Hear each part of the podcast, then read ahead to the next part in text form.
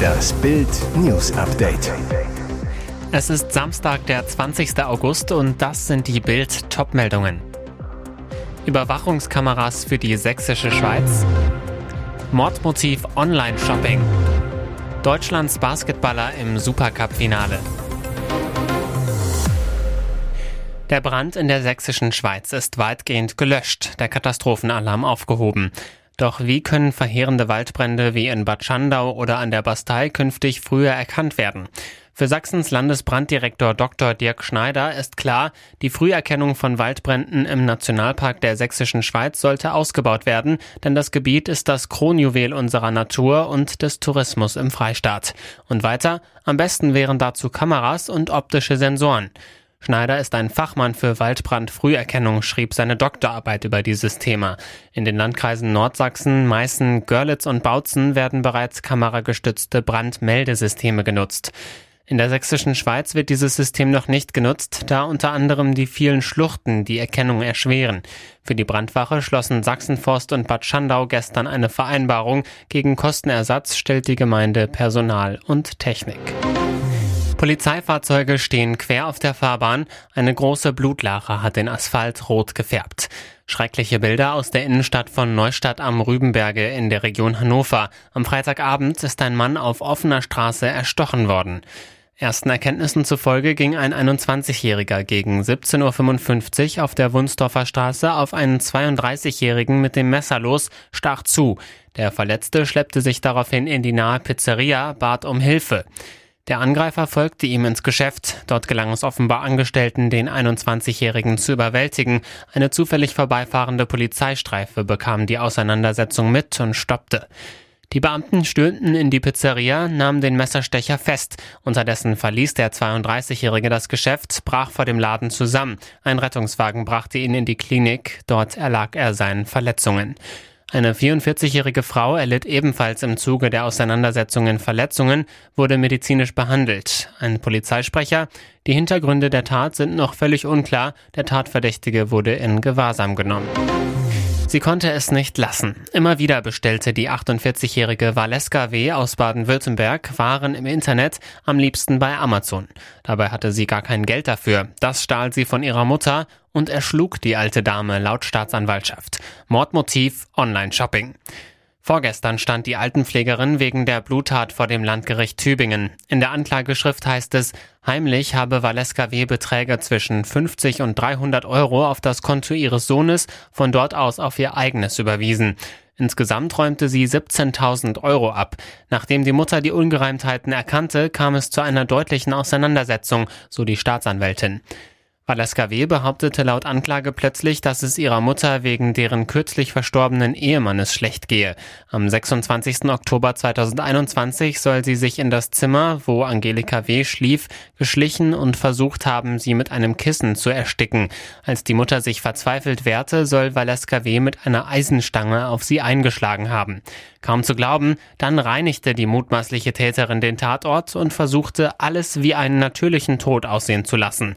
Sie schob die noch lebende Frau auf den Teppich vor dem Bett, zog ihr frische Kleider an, so die Staatsanwältin. Doch die Polizei kam hinter den Schwindel, Valeska W. wurde auf der Beerdigung ihrer Mutter festgenommen. Sie schwieg vor Gericht. Das Ziel ist klar. Bei der Heim-EM im September wollen Deutschlands Basketballer zum ersten Mal seit 2005 wieder eine Medaille. Dass das kein Traum bleiben muss, zeigte der Auftakt zum Supercup in der Barclays Arena in Hamburg.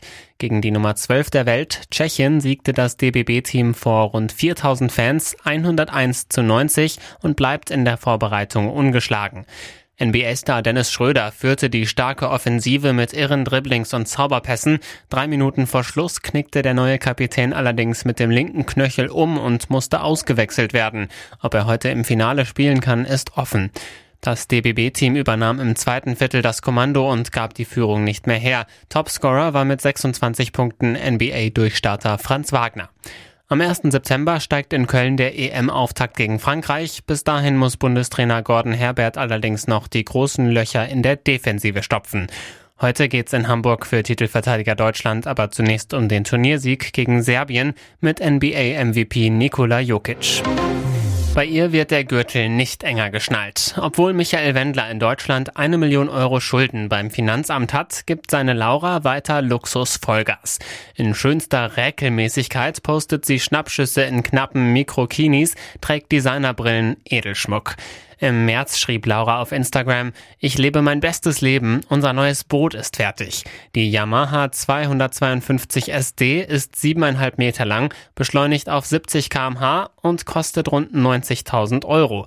Doch woher kommt die Kohle? Nach Bildinfos hat Laura zwischen Juni 2019 und August 2021 unter anderem mit TV-Auftritten und Instagram-Kooperationen rund 510.000 Euro verdient. Aber sämtliche Gagen sollen an die US-Firma Cape Music Incorporated gegangen sein, wo Wendlers Tochter Adeline Geschäftsführerin ist. Wendlergläubiger Timo Berger fordert 30.000 Euro für Hochzeitsorga zu Bild. Laura wird von ihm ausgenommen, aber solange sich die Luxustaschen stapeln, ist die Welt für sie in Ordnung. Gerade hat sich das Paar ein Wohnmobil zugelegt. Zum Jetset-Leben gehören zudem zwei Jetskis und Lauras geliebte Luxuslabels Dior Cartier. Paradiesvögel statt Pleitegeier. Und jetzt weitere wichtige Meldungen des Tages vom Bild Newsdesk.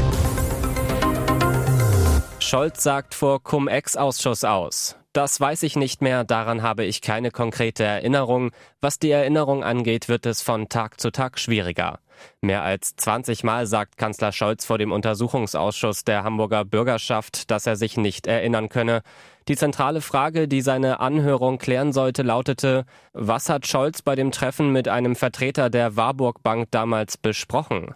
Es ging immerhin um 47 Millionen Euro, ein Betrag, an den sich nicht nur Normalbürger, sondern auch Politiker einer Stadt wie Hamburg normalerweise erinnern müssten. Doch Scholz bot nur Erinnerungslücken immer und immer wieder. Allein bis 15.35 Uhr hatte er auf mehr als 29 Fragen gesagt, er könne sich nicht erinnern.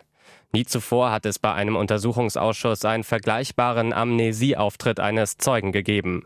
Aber für Olaf Scholz endet der Skandal heute nicht. Er beginnt jetzt erst richtig, denn seine Glaubwürdigkeit hat heute schwer gelitten. Russen stoppen schon wieder Gasversorgung. Die Russen stoppen erneut die Gaslieferung durch Nord Stream 1. Wie das Energieunternehmen Gazprom bekannt gab, soll die Pipeline vom 31. August bis zum 2. September wegen einer Wartung unterbrochen werden. Sobald die Arbeiten abgeschlossen seien und keine technischen Störungen an der Anlage vorliegen, werde der Gastransport auf 33 Millionen Kubikmeter pro Tag wieder aufgenommen. Russland begründet diese seit Wochen geringe Liefermenge durch Nord Stream 1 mit dem Fehlen einer Siemens Energy Turbine, die in Kanada gewartet worden war und aktuell in Mülheim an der Ruhr lagert. Eine Propagandaausrede des Kreml, um die Gaslieferungen, die eigentlich durch die Pipeline fließen sollen, gering zu halten. Auch Kanzler Scholz besuchte die Turbine kürzlich, um deutlich zu machen, sie wäre jederzeit einsatzbereit. Das sagt Nagelsmann zu Ronaldos BVB-Flirt. Der FC Bayern hat sich in diesem Transfersommer herausragend verstärkt, unter anderem mit Sadio Mané und Matthijs de Ligt. Für Superstar Cristiano Ronaldo haben die Münchner keinen Bedarf, wie offenbar die anderen Topclubs auch nicht. Der Man United Superstar will seinen Club verlassen, hat aber Schwierigkeiten, einen Abnehmer zu finden. Zuletzt wurde er dem BVB angeboten, doch die Dortmunder scheinen nicht zuschlagen zu wollen. Vor dem Spiel der Bayern in Bochum hat Münchens Trainer Julian Nagelsmann über die Personalie gesprochen. Er hat natürlich Respekt vor CR7, sagt, er hat in seinem Leben schon viele Tore geschossen und wird auch noch ein paar schießen, egal in welcher Liga. Für mein Lebensglück ist es nicht von ganz großer Relevanz, ob er zu Dortmund geht oder nicht. Nach Bildinformation wurde Cristiano Ronaldo dem BVB von seinem Berater angeboten. Nagelsmann sagt, der Berater bekommt 10% des Jahresgehalts von Ronaldo, glaube ich.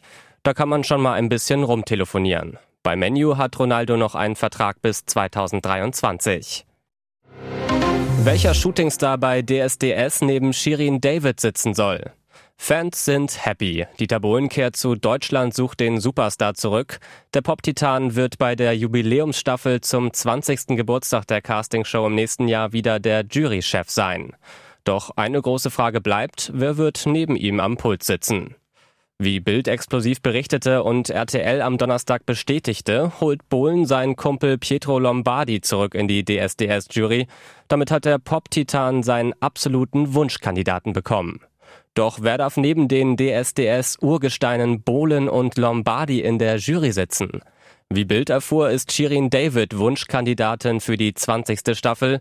An die erfolgreiche Sängerin haben die Verantwortlichen von DSDS noch gute Erinnerungen. Als Shirin 2017 in der Jury der RTL Castingshow saß, schalteten zum Auftakt 4,57 Millionen Zuschauer ein. Eine Quote, die sich sehen lassen kann. Doch anders als Lombardi hat Shirin laut Bildinfos nicht auf Anhieb zugesagt. Bei ihr muss Dieter wohl noch seinen Charme spielen lassen.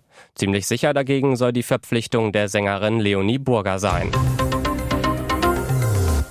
Weitere spannende Nachrichten, Interviews, Live-Schalten und Hintergründe hört ihr mit Bild TV Audio. Unser Fernsehsignal gibt es als Stream zum Hören über TuneIn und die TuneIn-App auf mehr als 200 Plattformen, Smart Speakern und vernetzten Geräten.